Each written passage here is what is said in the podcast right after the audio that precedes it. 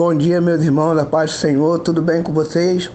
Aqui é o pastor Goodson, estou aqui para falar um pouquinho do devocional de hoje e espero que vocês estejam acompanhando os nossos áudios.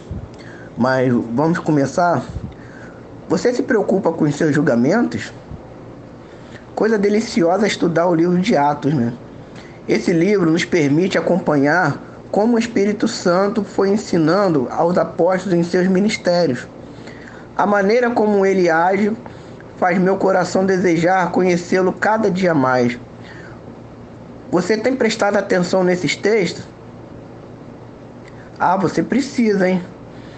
Hoje vemos em Atos 10 a história de um homem chamado Cornélio, que se converte a Jesus.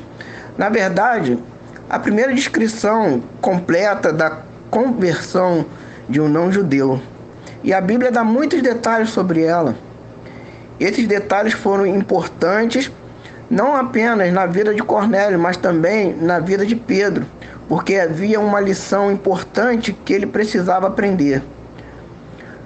Pois bem, Cornélio, possivelmente um cidadão italiano, mas que trabalhava para Roma, era chefe de um exército de 100 homens mas seu coração era traído pelo Deus de Israel. Ele, segundo a Bíblia, era um homem piedoso e que orava constantemente. Um dia, em meio às suas orações, ele teve uma visão e nela um anjo lhe dizia para mandar alguns de seus homens a Jope buscar Pedro. Acho incrível como um homem como Cornélio obedece mesmo sem entender bem. Ao mesmo tempo, Pedro lá em Jope também orava, tem uma visão vinda de Deus. Nela houve uma voz lhe falando: Ao que Deus purificou, não chames tu de profano.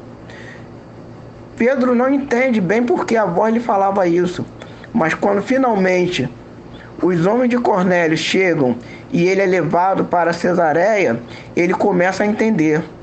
O Senhor queria ensinar para Pedro que Cornélio, mesmo tendo aparência de pecador, porque não era judeu e ainda trabalhava no exército, havia sido aceito por Deus, do jeito que ele era. Suas orações haviam sido ouvidas. Isso era algo completamente novo para Pedro, que até este momento achava que Jesus havia vindo apenas para os judeus era uma prova de que Deus não tinha filhos prediletos, mas tinha tarefas e chamados diferentes para cada um, até hoje. Pedro finalmente entende e diz: Pedro entrou na casa e encontrou ali reunidas muitas pessoas e lhe explicou: Vós bem sabeis que é contra a nossa lei um judeu associar-se a qualquer gentio, nem mesmo por um breve por uma breve visita. Contudo, Deus revelou-me que a nenhuma pessoa devo considerar impura ou imunda. Isso, irmãos, está escrito em Atos 10, versículo 27 ao 28.